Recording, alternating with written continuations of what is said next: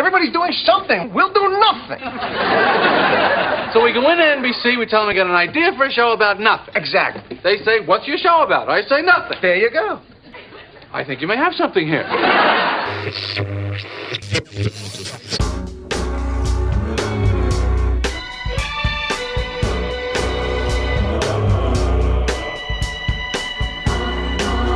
Acerca de Nada, un podcast de Diego Valle y Pablo Manzotti, en donde hablamos de casi todo. ¿Qué tal amigas y amigos? ¿Cómo les va? Nuevamente acá estamos en Acerca de Nada, otro episodio de nuestro podcast que hacemos con el señor Diego Valle. Diego, ¿cómo va? Hola Pablo, hola a todos y todas las que están escuchando. Eh, sí, llegamos finalmente al 21, a la mayoría. A la mayoría de la vieja mayoría. Antigua, ¿no? Porque Claro. ahora ya eh, 18 y hasta cosas, muchas cosas a los 16, pero este, llegamos al, al episodio 21 con la idea de este, charlar un poco de toda la movida que hay respecto, por un lado, de la llegada de HBO Max, eh, 29 de, de junio, a Argentina y al resto de América Latina, primera región en la que sale este servicio después de los Estados Unidos, donde ya funciona hace bastante tiempo, con algunos problemas que vamos a, analizar. Y aprovechando HBO, eh, hubo dos eventos que me parecen relevantes. Este, ahora vamos a ver si en lo artístico también o por cuestiones más emotivas, que son la Friends Reunion y el final de Mayor of Easttown, la serie emblema de HBO que acá se estuvo viendo dentro de lo que es el servicio, eh, si se quiere, clásico o original, este, o las plataformas, canales, señales eh, tradicionales de, de HBO. Sí, quizás Mayor of Easttown estuvo saliendo igual acá que en los Estados Unidos, solo que en Estados Unidos tenías disponible después en HBO Max o en el streaming en vivo, acá en HBO Go. En es- esa parte es la que es igual y esto es lo primero que hay que quizás eh, empezar a aclarar. Como bien dijo Diego, tuvimos la presentación para prensa de HBO Max, empieza a jugar a fin de mes. Esto es interesante porque no se cierra el mercado. Piensen que un, dos meses después va a estar llegando Star, ya vamos a hablar de eso más adelante, que es la plataforma para adultos de Disney, o sea que ya ahí habría algo para analizar del tema de las plataformas y cómo van diseminando y copando este mercado y cómo va a responder el espectador frente a eso. Pero las primeras consultas incluso que nos llegaban por ahí como periodistas eran vía redes sociales, bueno, ¿qué diferencia hay entre HBO, HBO Go y HBO Max? Bueno, las diferencias fueron presentadas precisamente en esta, esta gran conferencia Zoom con toda Latinoamérica. Una tiene que ver con las. Yo destaco sobre todo lo que son los Max Originals, ¿no?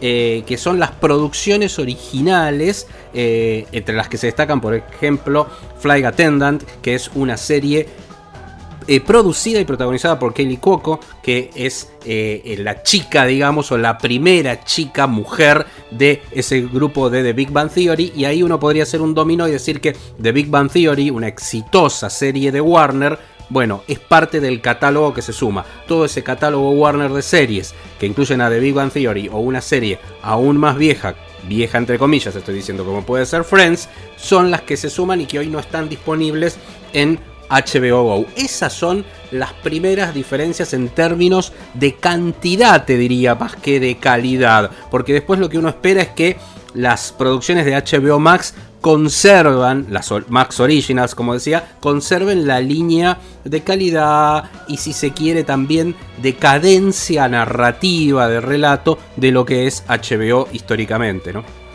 Claro, lo que pasa es que yo creo que eh, la historia de HBO es muy distinta al resto de los servicios sí. que, que nacieron, digamos, en el streaming, ¿no? Un Netflix, está bien, uno puede decir, bueno, pero primero era Videoclub o lo que, lo, que fuese, este, pero HBO viene de un modelo tradicional, de hecho fue creo que como históricamente la que impuso este, el- el- el- la cosa del cable de calidad, etcétera, etcétera. Y eh, su paso al streaming no fue muy bueno porque todos los usuarios se han quejado bastante de lo que fue el HBO Go, o sea, era como un complemento o vos también lo podías ver este, en el, supongamos en el canal 1 de Cablevisión o dentro de Flow. Este, tenía muchísimos modelos este, que convivían y lo que está haciendo ahora es eh, sumar todo, si bien creo que van a, van, a sobrevivir algunos de los, de los modelos tradicionales, por lo menos por un tiempo, todo va a confluir hacia HBO Max, que va a ser la Netflix del grupo Warner Media. Y entonces sí, como vos decías, hay mucho catálogo muy fuerte, ¿no? Y eh, los intentos también de revivir, porque Gossip Girl va a tener una nueva vida, Friends Reunion es de alguna manera el intento de, este, desde un lugar emotivo y de reencuentro, este, decir, bueno, eh, Friends es una de las apuestas de, de HBO, después como vos decís también están las series originales o las series que tienen conjunto con la BBC. Entonces creo que sí, que va a ser un jugador fuerte, falta un mes, salen con precios muy competitivos, diría bastante bajos y con, descuentos, parecido a lo que hizo Disney más para ganar mercado rápidamente. Y entonces ya vamos a tener por lo menos mm, tres o cuatro jugadores muy muy fuertes. Netflix como, como dominador este, del negocio, pero después este, Amazon Prime Video eh, también ganando este, en contenidos. Una de las novedades recientes fue el anuncio de la compra de MGM, que también es búsqueda de catálogo ahí, ¿no? Ahí está desde James Bond hasta Rocky. Es una de las sagas más eh, requeridas en el streaming, James Bond, ¿no? que todavía no se puede ver oficialmente. Y... No, esto, todo, esto, todo esto lleva bastante tiempo hasta que las autoridades de Estados Unidos aprueban. Son meses y meses y meses, lo mismo que, Claro esto va a ser el año que viene, pero se garantiza, sí, no solamente tener el 50%, porque el otro 50% es de la familia Broccoli, sino la posibilidad en algún momento de empezar a hacer series y películas y cosas para streaming dentro de Amazon Prime Video, vinculado a la gente 007 o, o James Bond o la Pantera Rosa o todo lo que cuando uno compra el catálogo compra la franquicia, y compra la posibilidad de los derechos. Entonces, sí, yo creo que eh, estos gigantes Em, van yendo a full al, streaming y eh, haciendo cada vez más grandes, más fuertes este, la, cadena de producción y la cantidad de franquicias que tienen cada uno.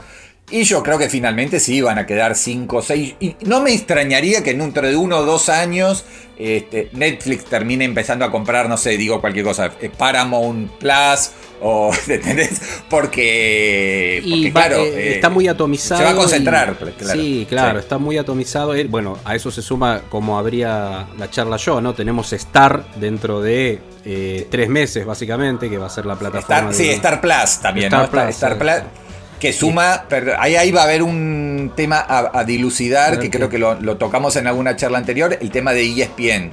si ESPN que va a estar dentro de Star Más, no, no van a sacar mucho, mucha producción y muchos torneos que actualmente están en el cable básico y lo van a pasar ahí para que vos te tengas que abonar a Star Más para poder ver la Champions o la Liga Inglesa o ¿entendés? O sea, ahí va a haber un tema de gancho y, que, lo que es todo el famoso catálogo de clásicos de Fox, por ejemplo, estará disponible todo el catálogo de, películas clásicas de Fox, hoy lo, que fue el Fox Classics, por ejemplo, que sigue siendo, ¿no? Que es hoy es Star Classics, que se puede ver como canal. Bueno, Sí, sí, por eso digo, te van a enganchar por el lado de los Simpsons, por poner un ejemplo, pero por otro lado también por el deporte.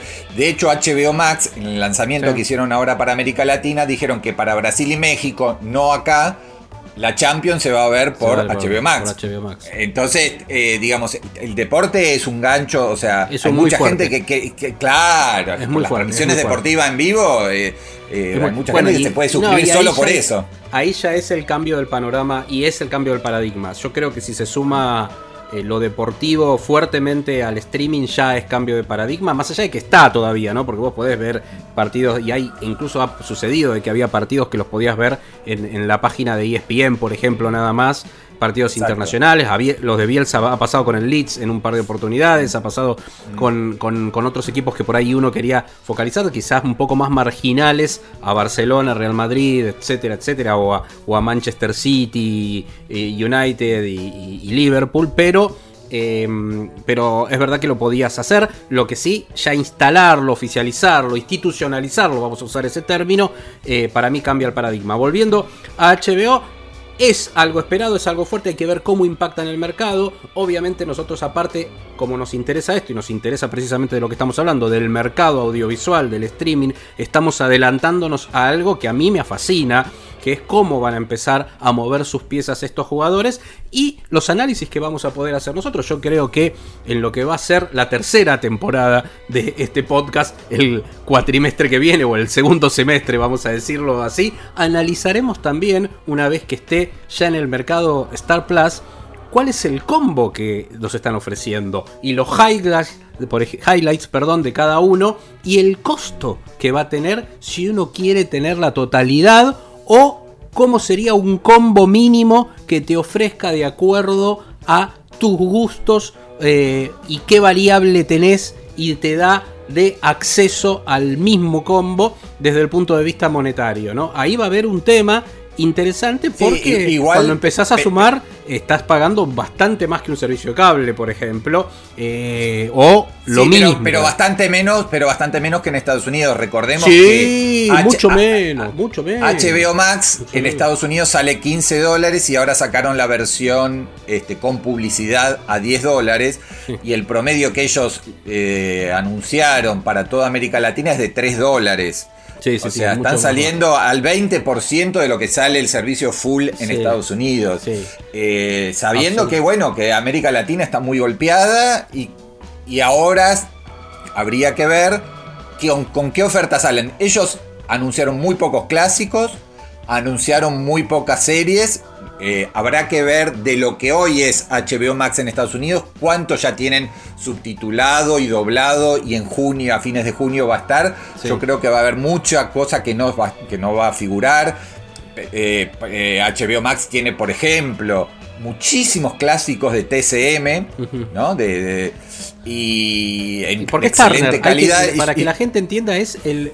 En realidad, la casa madre es Turner, que hoy es ATT también, ¿no? Hay que entender, y por eso también la importancia de. eh, Claro, AT&T que compró Warner, que Warner compró que Warner, compró- sí. Entonces, es todo un, un gran pool que de hecho en, eh, estaba a, a- a autorizar en, en varios países. DirecTV acá, por eso lo está ofreciendo inclusive el HBO Max con una oferta muy interesante para, para sus clientes. Este, ¿Por qué? Básicamente porque DirecTV está dentro del combo empresarial, dentro de ese gran multimedio. Eh, el cual hoy está, que uno podría nombrarlo como Turner en general, que es el nombre que sale, pero es, es- es toda esta marca. Lo que decías vos es precisamente el Turner Classics, ¿no? Que es TCM, Claro. un canal hoy marginal absolutamente dentro del combo de Turner, porque no tiene buen rating en cable, ni mucho menos, pero que tiene todos esos clásicos que dan valor de por sí a un servicio como el de streaming, donde uno va a ver la película esa si quiere verla, ¿no? Claro, claro, claro. Así que, bueno, yo creo que sí, en un mes más tendremos muy bien reconfigurado el, el negocio local. Eh, Disney ya anunció que va a ofrecer un paquete muy, muy sí. accesible con el combo este, Disney Plus Star más Sta- Star Black, que a su vez contiene ESPN. O sea que ahí tenés una base. La otra base eh, indudable es Netflix, la tercera es Amazon Prime Video y la cuarta es HBO Max que eh, cuando se hacen las encuestas de calidad en los Estados Unidos, viste que ahí miden todo, eh, en cuanto a prestigio y a satisfacción por, por los contenidos, eh, HBO Max va primera este, entre sus usuarios, están muy felices, pero está teniendo problemas con, eh, digamos, el streaming, algo que funciona tan bien en, En Netflix. en el caso de Netflix y también de Amazon Prime Video, HBO Max ya se ha caído varias veces en los últimos días y anoche, esto estamos grabándolo el lunes 31, anoche eh, previo al final de Meros Easttown que eh, hace que muchos usuarios al mismo tiempo quieran ver en vivo eh, El episodio. Bueno, el, fi- el- el final de una serie mu- con mucho. con muy buena crítica y con muy buen rating. El servicio se vino abajo y en muchísimos lugares de los Estados Unidos no se pudo ver. Así que creo que ahí hay un tema técnico que nosotros lo hemos sufrido, los que a veces queríamos este, hacer streaming con HBO mm, Go, digamos, en el servicio antiguo, y esperemos que eh, se solucione y que HBO Max esté con su muy buen contenido a la altura de las exigencias técnicas de cuando vos lanzás un servicio de, tanta masividad, ¿no? Creo que ese es el mayor desafío que tienen, porque es donde ha fallado como HBO Go, donde estaban las críticas, es, es lo que le ha costado el tiempo de meterse en el mercado precisamente por eso. Conceptualmente fue una carrera que Netflix le venía ganando, con ese concepto de Netflix de habernos convertido nosotros primero en HBO, que esto fue la lógica que habían dicho hace 10 años, con empezar a producir ellos esos contenidos antes de que HBO se convierta en nosotros, y es verdad que les salió bien, porque tardó mucho HBO en convertirse en ese Netflix. Y, dicho esto, pasemos entonces a la crítica. Eh, vos citabas a Mare of Easttown, tuvo su final, lo que va a ser recordada como una de las series del año, por lo menos ya podríamos decirle de esta primera parte del año, es una de las series más importantes. Ahí después se discutirá si es buena o mala. Yo creo que es una muy buena serie en muchos aspectos, más allá de que se notan algunos hilos. Habíamos hecho una primera crítica donde decíamos que está quizás, hay mucho regocijo y muy sobre eh, trabajado, porque hay mucho de eso también en el marco de las series por streaming, de las historias policiales endogámicas en pueblos pequeños, como que es, es algo muy transitado. ¿Qué ventaja tiene Mayor Easttown? Que creo que no dejó, abrió mucho el juego y sin spoilers podríamos decir que en los dos últimos episodios cierra todo lo que tiene que cerrar, no queda una cosa suelta, ese es un gran mérito porque era algo muy difícil cerrarlo sin que suene forzado, más allá, insisto que es una objeción, no es una serie de 10 puntos, no es Breaking Bad, no es Sopranos, estamos hablando de un 8 puntos en ese mercado, ¿no? Eh, ah, obviamente lo estoy diciendo desde el punto de vista de quien habla, después Diego va a sumar y va a, opinar también al respecto, pero digo, eh, me parece que hay un mérito desde ese lugar, insisto, y sobre todo hay un proceso simbólico de que al- algo que le funcionó a Breaking Bad, yo lo pensaba mucho como paradigma en términos de esa gran riqueza de personajes que tenía Breaking Bad, todos en función de potenciar a el personaje principal, más allá de que tiene personajes muy, tan fuertes Breaking Bad, pero todos de alguna manera están en ese proceso de de construcción y construcción del personaje principal. Bueno, creo que eso en 7 episodios lo logró Mare of Easttown, ¿no? Una cantidad de personajes, incluso hasta actuaciones, te diría, mejores que las de Kate Winslet, pero todo para que simbólicamente se trabaje el proceso de una mujer de deconstrucción y reconstrucción frente a lo que está viviendo y frente al lugar que es parte de su historia, que por momentos la agobia, que es este Easttown, pero también este pueblo chico, infierno grande, pero también es un lugar que no deja de amar. Sí, yo creo que sí, no, no estamos hablando de ninguna obra maestra, pero sí de una serie que pudo combinar muy bien el tema del Judunit, ¿no? Digamos, de Sí. lo, eh, eh, varios casos policiales. Uno se resuelve en el antepenúltimo, eh, o sea, en el 5, y el principal se resuelve obviamente en el, episodio final, e incluso con una coda que tiene, bueno, eh, la sorpresa que necesita todo este tipo de, producciones. Pero lo que logra trascender el buen policial con sus trampitas, con sus este, eh, cosas de impacto, que de la escuela del guion de la televisión. eh, es justamente, me parece, el- el- la actuación de Kate Winslet, la- la- la- el tema de eh, darle como una profundidad eh, psicológica a los conflictos, quizás por momentos eh, de- de- a- casi al borde de, de abrumar por, por Sí. la acumulación de, cuestiones, pero mm, creo que la serie, más allá de él, de definir en el último episodio quién es el culpable, eh, empezó y terminó yendo a lo, a, lo, a lo más humano, a lo más, eh, incluso terminó de una manera muy tierna, no vamos a decir cómo, pero las escenas finales, eh, una vez que se resuelve el enigma, eh, fueron muy conmovedoras y, empezó como, eh, o sea, terminó como empezó, dándole más énfasis o, priorizando lo, íntimo de, los personajes por sobre la, trama policial, que fue el gancho y que fue lo que de alguna manera nuestro sí, lo, que la, hizo adictiva. claro, lo que la hizo adictiva, lo que la hizo adictiva. Sí, sí, sí, lo, que spoileó, este, demostrando un poco, yo creo que también con su regodeo, eh, porque es eh, un experto en cuestiones policiales y en cuestiones este, de infiernos eh, pueblerinos. Pero bueno, él anticipó cómo iba a, terminar y fue exactamente así. Así que bueno, recomendamos que chequeen su cuenta de Twitter que tiene casi 7 millones de seguidores. sí, solo sí, ya vieron el episodio final de Meros Easttown. Te tapé, me parece, cuando dijiste. ¿Quién había dicho eso? ¿Quién lo peleó? Stephen King.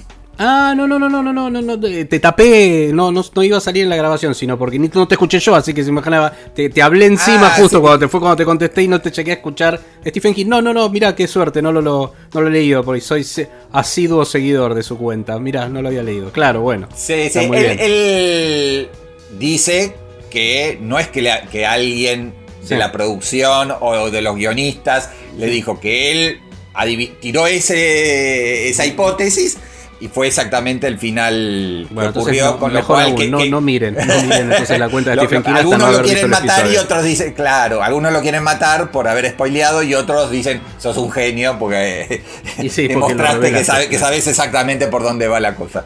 Eh, así que bueno, eh, eh, y, y este sería un poco...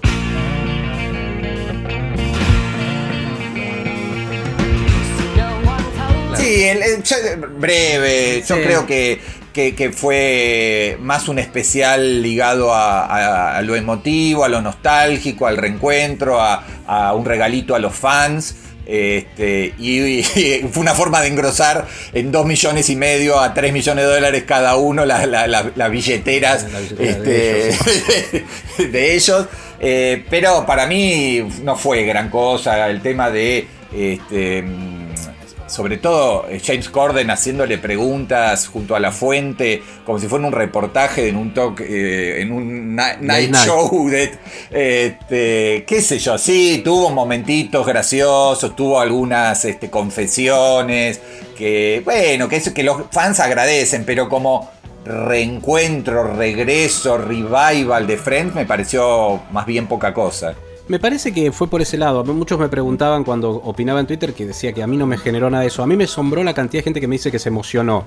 Yo la verdad fui muy seguidor de la serie, no me emocioné en absoluto.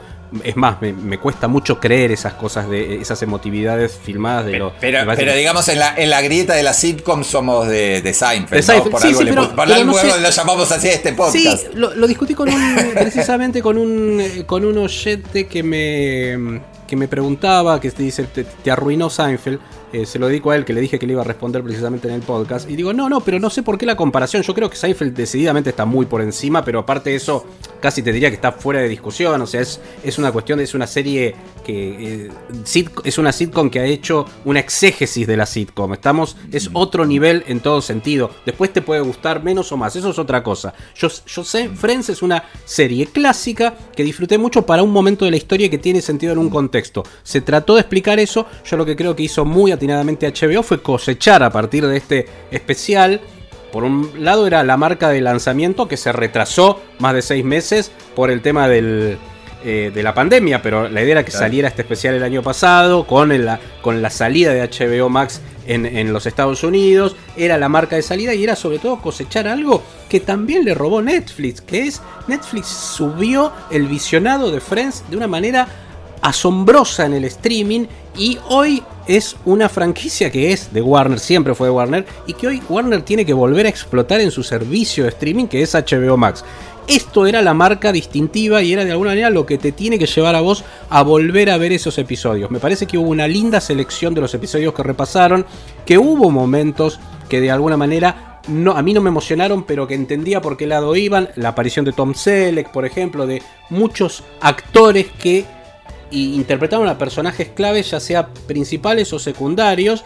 Y hubo momentos más logrados que otros. Creo que el desfile con Justin eh, Bieber, por ejemplo, y otras estrellas, em, con la ropa que emblemática de que usaron ellos en determinados episodios, también estuvo muy bien. Lo que pasa es que todo lo que fue el análisis, las anécdotas. pero, fue como un, buen, Perdón, no, te decía, déjame cerrar la idea. Un buen programita de televisión, bien producido, con ideas ingeniosas Exactamente. y todo. no, pero te decía, te cierro, te cierro la idea. Todo lo que es el backstage, todo lo que es el detrás, que es interesante, está todo en los DVDs que salieron. O sea, de alguna manera es como, es lo que estás diciendo vos, es un...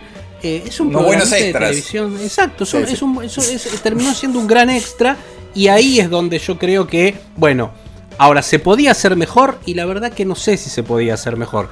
Es lo que les salió y bueno, me parece que está en línea con lo que son ellos hoy respecto de la serie. Y si ahora sí quieren comparar, que yo creo que insisto, no es comparación, pero vuelvo a lo que fue la reunión de Seinfeld, que sucedió hace más de 10 años en realidad, es en un episodio de cierre de temporada y lo hizo durante toda una temporada de Carb y Ode Enthusiasm. O sea, de alguna manera volvieron a homenajear a Seinfeld haciendo una temporada completa de Carb y Ode Enthusiasm, la serie, la serie de Harry David, la temporada número 7, esa se las recomiendo, que es donde repasan un poco lo que es el sentido de Seinfeld y termina viendo un episodio o la confección de un episodio más de Seinfeld.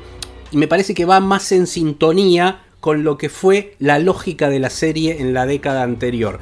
Esa creo que es el tema de lo que le faltó a esta reunión de Friends. Encontrar algo que reflejara lo que fue la lógica de la serie en el momento en que fue emitida. Bueno, dicho esto. Lo último, sí, una codita de, 10 segundos. Eh, a nivel cine, eh, anunció HBO mm, Max que todas sus películas, bueno, en, estos tiempos en Estados Unidos iban saliendo en simultáneo, como había pocas salas, salían en HBO Max, las películas grandes de Warner, en HBO Max y en cines. Eh, lo que se anunció es que las ventanas, la famosa ventana de 3 meses o 60 días, eh, no existen más, han muerto y Warner eh, va a estrenar las películas en cine y a los 35 días ya van a estar sin cargo extra en HBO Max. Y ahí incluimos todo lo que tiene Warner para los próximos meses, desde Space Jam, este, el musical de Lin Manuel Miranda en el barrio, etcétera, etcétera. Así que eh, también esto va marcando eh, lo que va a ser el futuro del cine. Y permitime un último homenaje, porque también es de Warner. Hoy cumple, hoy 31 de mayo, cumple 91 años el gran Clint Eastwood. Así que uno de nuestros referentes, maestros, este, ídolos, si se permite el término. Y como justamente estamos hablando de todo el paquete Warner y Malpaso siempre estrenó vía Warner. Y dentro de poco se viene este, mm, la nueva de Clint Eastwood, que la filmó en pandemia a los 90. Ahora con 91, salud al gran Clint Eastwood. Y nos vamos con esta musiquita que está sonando, que es nada más y nada menos que el señor Tom Shark. De eso vamos a hablar luego, pero en este caso con un trabajo que a mí me gusta mucho, de su, uno de sus proyectos solistas, Eraser, el tema Black Swan.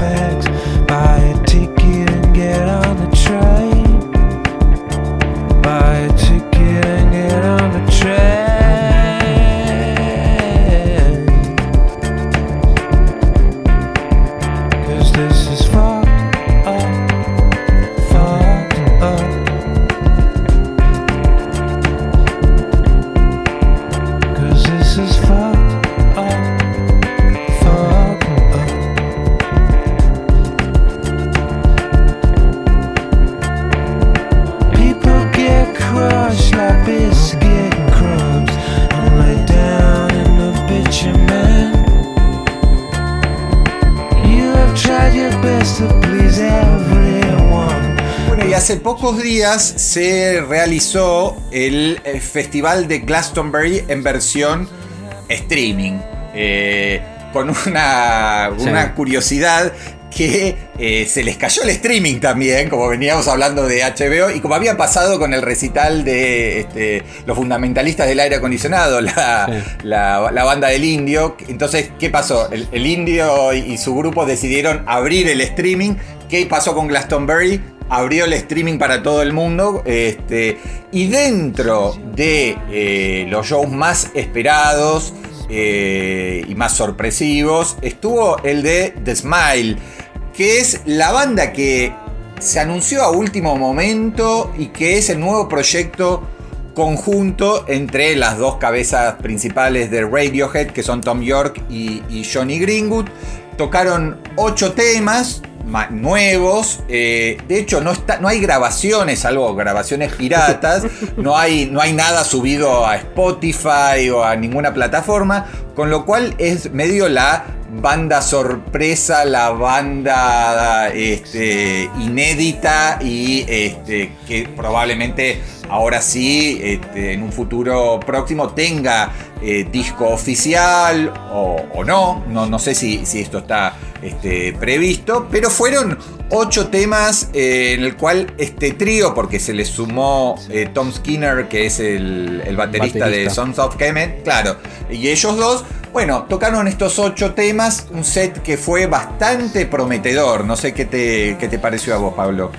Skating on the Surface, The Smoke, You Will Never Work in Television Again, Opposites, Panavision, Shots, Just, Ace and Mouth, We Don't Know What Tomorrow Brings y Thing Thing. Esos son los nombres de los ocho temas. Están subidos en The Smile The Band. Así la encuentran, The Smile The Band en, en Instagram. Y a mí me fascinó.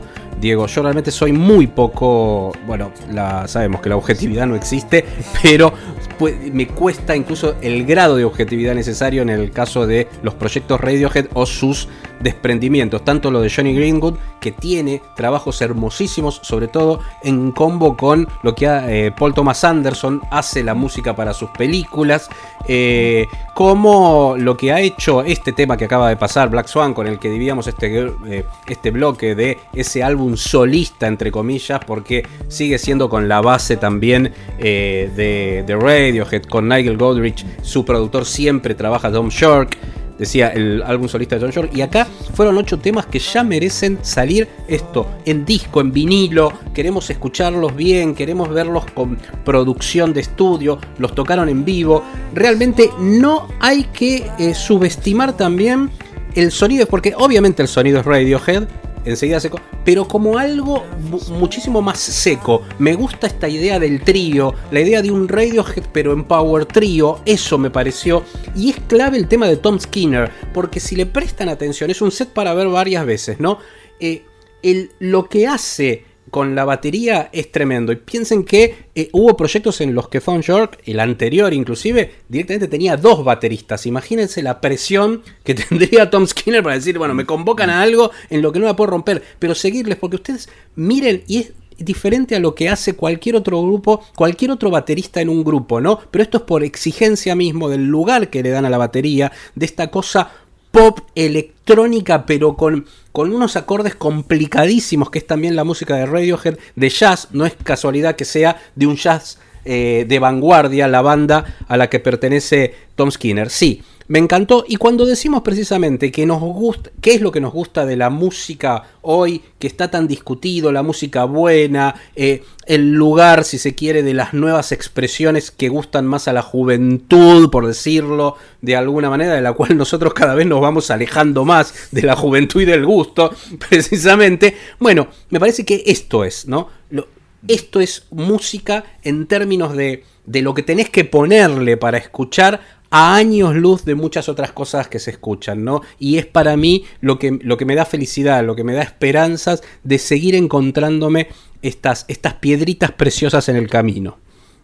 Y si te parece, vamos a escuchar el que yo creo que es el tema Dale. más pegadizo. Ah, Podríamos hablar de futuro primer corte de- del eventual disco de The Smile que se llama We Don't Know We Don't Know. What Tomorrow Brings. No sabemos qué nos traerá el futuro. Un tema muy a tono, o un título muy a tono con estos tiempos inciertos eh, y pandémicos. Así que así suena The Smile, la nueva banda, el nuevo trío de nada menos que Johnny Greenwood y Tom York.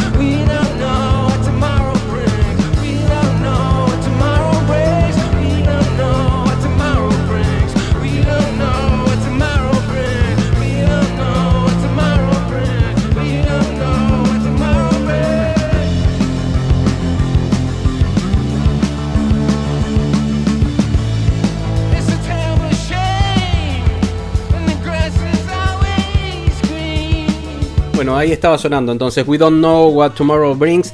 Cierro muy rápidamente. Desde mi punto de vista, estamos esperando, como decíamos en el acercamiento anterior, que salga esto editado.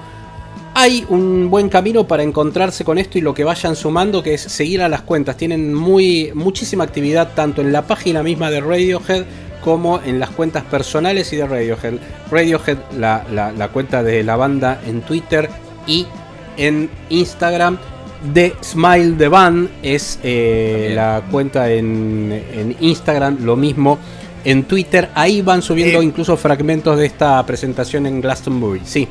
Sí, hablando de, Glastonbury, yo les recomiendo también que busquen, porque esa circula con mayor facilidad la presentación de Damon Albarn, estuvo muy bien, este, que estuvo muy muy bien. Damon Albarn que además, este, porque todo tiene que ver con todo, el fin de semana estuvo en Porto celebrando este, la Champions de su Chelsea, así que eh, también están los videos, eso fue de Glastonbury directo a, a, Porto a celebrar la Champions, pero, pero sí, cerrando, cerrando el bloque, eh, lo de Smile fue muy auspicioso, muy prometedor y bueno, será, será e, estos proyectos paralelos, pero que con, mucho del corazón y del talento de, Radiohead, ¿no? Y cerramos con un temita más. Sí, cerramos con un tema más y insisto, el concepto a mi ver con el que se tienen que acercar es pensar en un Radiohead, pero Power Trio. Eh, esa es eh, la idea, no todo lo que se puede esperar de un Power Trio con, insisto, una cadencia Radiohead. Este es el tema con el que cerraron el set Sing Thing.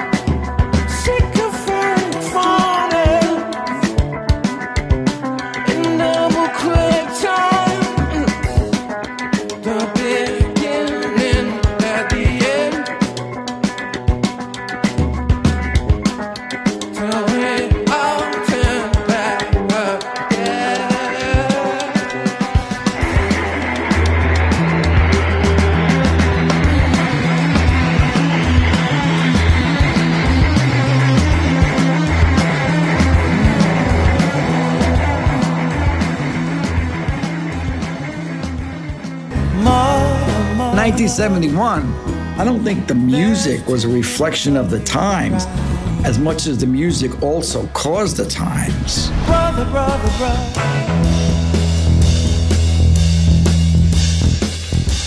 Bueno, y de, de Smiley Radiohead, eh, algo que también está fuertemente ligado con la música, Eh, y es la serie documental 1971, el año en que la música cambió todo.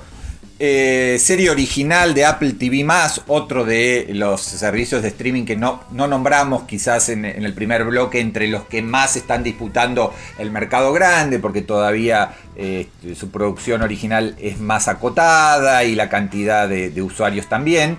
Pero en este caso contrataron a un documentalista que a mí me encanta, que es Asif Kapadia, Kapadia este, que venía de hacer este, trabajos sobre Maradona, sobre Ayrton Senna, sobre Amy Winehouse. Y en este caso, a partir de un libro este, de un periodista inglés que se llama David Hepworth, que justamente había hecho eh, un, ensayo, una investigación sobre por qué el año 1971 fue muy especial para la música y la música ligada a la política. Eh, con grandes discos y grandes canciones que se editaron ese año, obviamente tiempos de, de Vietnam, de Nixon, este, de separación eh, reciente de los Beatles, eh, el John Lennon solista eh, y tantas, tantas cosas, el, momento de inflexión en la carrera también de, los Stones y todo eso está resumido y también explicado y analizado y mostrado con un material de archivo extraordinario y con una selección musical muy buena en los ocho episodios de una hora cada uno. O sea, estamos hablando de un documental de muy largo alcance este, por eh, Asif Kapadia, que fue como el supervisor de un equipo de este, guionistas, pues, buscadores de archivos, directores. Este, realmente muy, muy bueno. ¿Qué, qué, qué, qué te pareció a vos, 1971? Eh, a mí me encantó. A mí me, me encantó. Eh, porque Asif Kapadia lo que tiene es que utiliza el archivo de una manera como no lo hace nadie, ¿no? Cómo construye, no hay, por ejemplo, eh, testimonios frente a cámara, son todas voces en off de protagonistas de ese momento que van sumando, desde, por ejemplo, en el primer episodio, eh, quienes robaron archivos del FBI para exponer, en el año 71 precisamente, a, al FBI cómo se estaba investigando a artistas y en el momento que está toda la historia de cómo lo hicieron, en, las oficinas del FBI que eligieron, en el momento que fue durante la pelea de Muhammad Ali con Joe Fraser en Madison Square Garden, porque iba a estar todo el mundo pendiente de eso, eh, y cómo va entrecruzando lo que es el relato histórico sociopolítico con la música y, y se va imprimiendo esas letras de la música con una estética muy hermosa y después esas, eh, como decía, lo rico es esas escenas documentales, esas,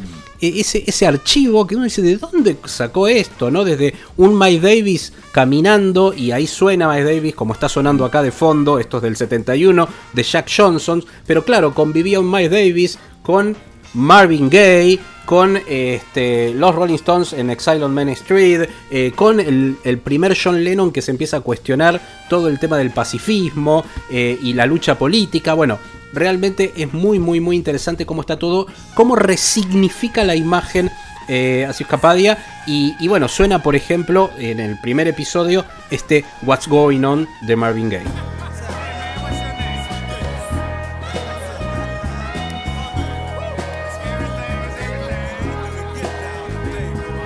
Mother, mother, there's too many of you crying. Brother, brother, brother, there's far too many of you dying. You know we've got to find a way to bring some loving here today. Yeah. Father, Father, we don't need to escalate. You see, war is not the answer, for only love can conquer hate. You know we've got to find a way to bring some loving here today. Oh, picket lines and picket signs. Don't punish me with brutality. Talk to so you can see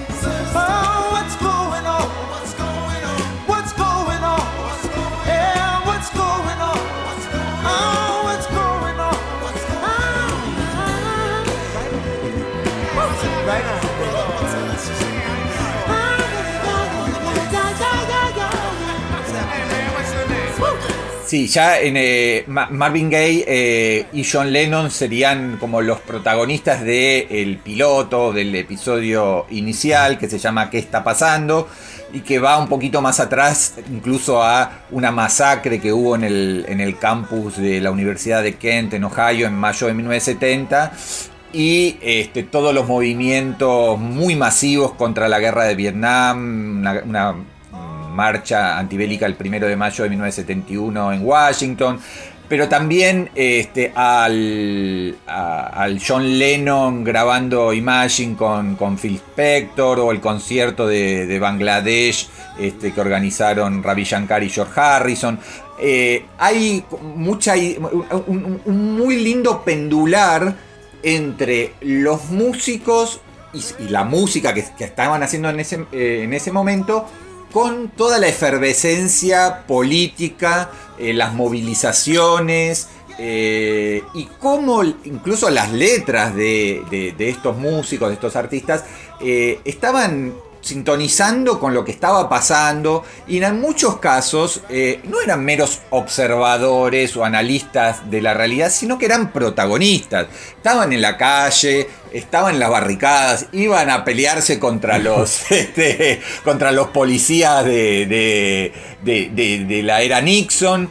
Y, y también eh, vinculando con los eh, con lo que había sido eh, hasta ese momento la, la era del hipismo, ¿no? del Thomas Leary, de los ácidos este, y de la marihuana y cómo es la transición hacia las drogas duras cocaína y heroína y entonces ya empiezan los finales trágicos este Jim Morrison y toda la este bueno esto la, tragedia de un rock impregnado por, el consumo constante y masivo de este drogas que en algunos sentidos, en, varios aspectos, este, diezmaron la capacidad creativa de, muchos artistas de relieve. O sea que me parece que tiene también una mirada eh, crítica sin ser conservadora. Sí, sí, creo que hay algo de eso. Es, es eso, es, es plantearlo como el año bisagra, ¿no? Eh, no, no, no es que va. eh, Eso es lo atractivo, es como entender la historia, pero desde el lugar de los artistas, pero no es que se quedan, no es una historia del rock and roll esto, no es este el, el documental de rock nacional que, que vimos en Netflix. Es, es y qui- y quizás precisamente digo, bueno, ven cómo esto se puede hacer bien, ¿no? Cuando decíamos, cómo uno puede entender la historia desde la música, desde la cómo las letras reflejan la historia, pero también entrarle y entender el engranaje sociopolítico y lo que se estaba jugando eh, en ese momento con un Nixon que era muy popular e incluso en, en- en los sectores más adultos y conservadores de los Estados Unidos, pero precisamente tenía el rechazo en toda una generación que iba a ser la futura generación de los futuros líderes del país. Hay incluso una, un lindo archivo de ver a, a- lo que el futuro lo iba, lo iba a deparar una larga carrera política. John Kerry, nada más y nada menos, protestando, precisamente muy joven él, con- como, como un joven activista, protestando contra las políticas de Nixon, particularmente de la continuación de la guerra en Vietnam. Pero bueno, elegiste uno vos ahora de los hermosísimos temas que suenan. ¿Con cuál vamos? Vamos para un poco más de, soul con Family Affair de Sly and the Family Stone, que también es protagonista de, de uno de los episodios de 1971, la muy recomendable serie de Apple TV+.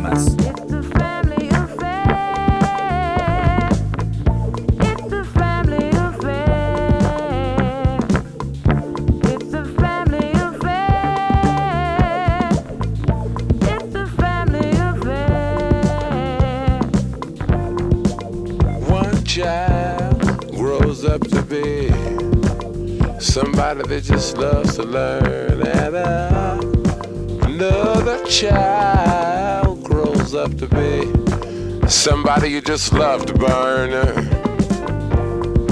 Mom loves the both of them. You see, it's in the blood. Both kids are good to mom. Thicker than the mud. It's a family affair. It's a Family affair. It's a family affair.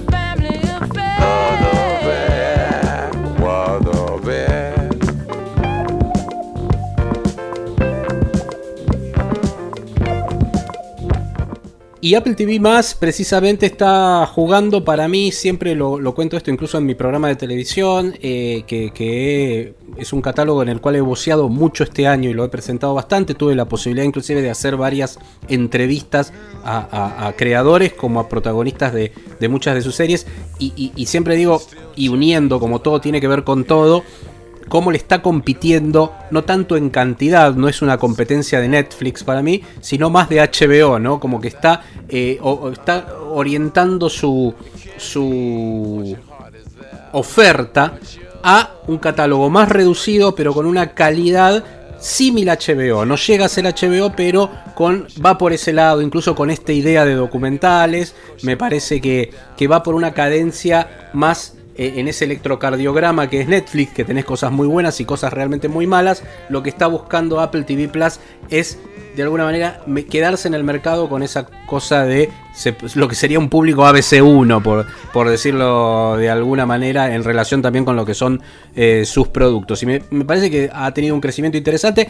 Realmente creo que logró meter una, eh, una de sus series dentro de lo que es esto, de la discusión pública, dentro de lo que son notas periodísticas al respecto.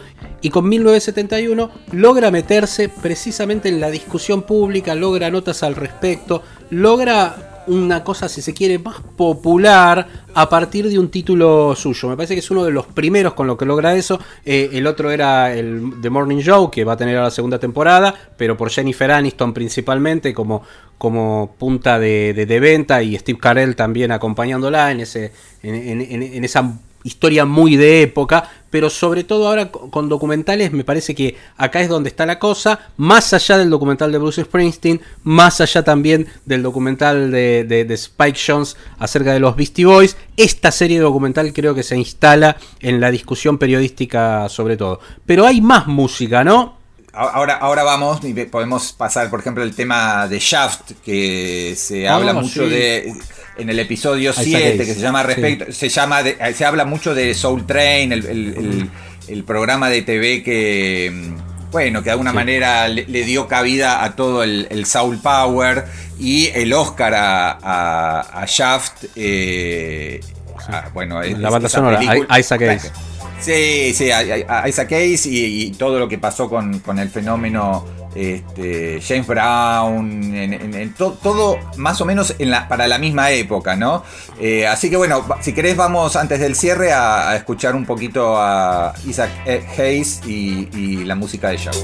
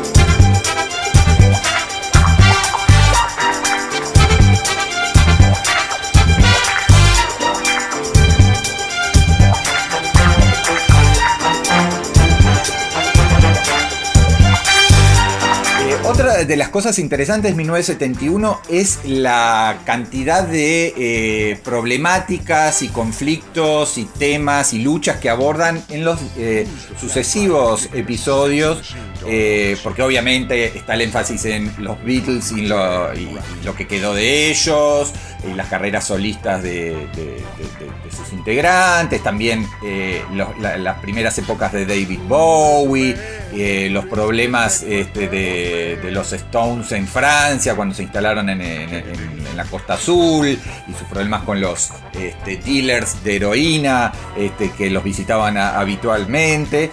Pero a mí me interesó mucho el episodio 4 que habla sobre todo del protagonismo femenino y, del boom del feminismo.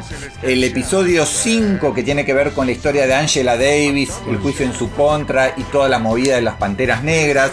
Y todo como eso también se vinculaba con música, con las canciones de protestas, no solo de los este, artistas negros, sino también de los Leonard Cohen o los Bob Dylan.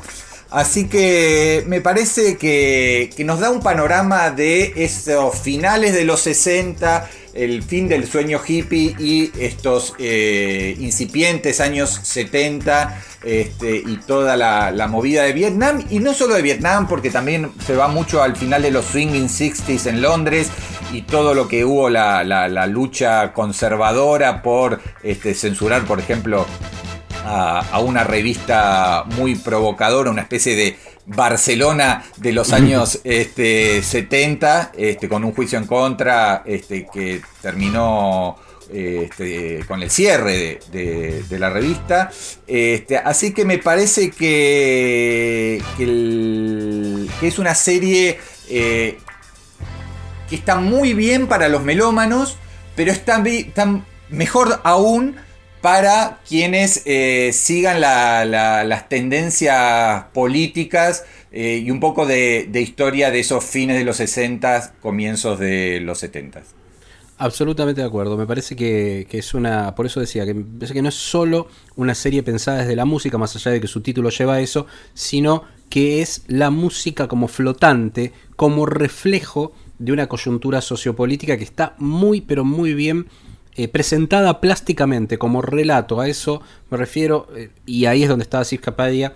Para mí, bueno, el último documental de Maradona, su obra maestra para mí que es el documental de Ayrton Senna, que en su momento se podía ver por Netflix, ahora creo que no está disponible, no sé si lo han vuelto a subir, pero bueno, que se los recomiendo eh, altamente. Obviamente el documental de Amy Winehouse también es un tipo que realmente si hay que tomar a un documentalista, bueno, es de alguna manera el director, si bien no es director de cada episodio, es el director general de esta serie y de alguna manera uno de los productores ejecutivos. Sí, No, eh, me había olvidado el nombre de la revista esta que se sigue el juicio y que John Lennon estuvo muy vinculado a las protestas. La revista Oz.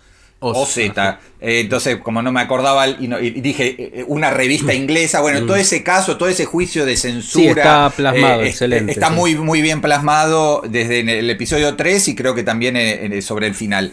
Así que, bueno, nada, recomendar esto y nos vamos. Nos vamos, nos vamos de- un del poco- bloque y, y del episodio con los Stones. Nos vamos, ¿no? Por entonces sí, con los, con los Rolling Stones, precisamente, que, bueno, Exile on Main Street tiene lo que es su confección, porque en realidad es un álbum de 1972, formalmente salió a la venta en 1972, pero bueno, es el álbum atravesado por el soul, donde también en la música se da esta mezcla, ¿no? El blues, el soul y los Rolling Stones en ese momento de quiebre como banda, escapando del fisco en Inglaterra durante el año 1971 en una mansión en el sur de la costa francesa y después de haber hecho un disco probablemente el mejor de la historia de los Stones, que es Sticky Fingers, que sí salió en 1971, tienen grandes problemas económicos y tienen que hacer un disco superador. Y ahí es donde aparece este álbum doble, Exile on Main Street, y donde comienzan sus problemas con adicciones a drogas muchísimo más duras, a partir de que era el lugar del tráfico de la heroína. Y ahí pueden hacer la relación con Contacto en Francia, precisamente película también del 71 que cambia el cine de autor en el cine americano de la década del 70. Fíjense ustedes si no fue un año de quiebre, un año bisagra 1971. Nos vamos entonces con un temazo que es un tema de Robert Johnson en realidad, una versión de los Rolling Stones Stop Breaking Down. Chau. Chao, muchas gracias y hasta la próxima.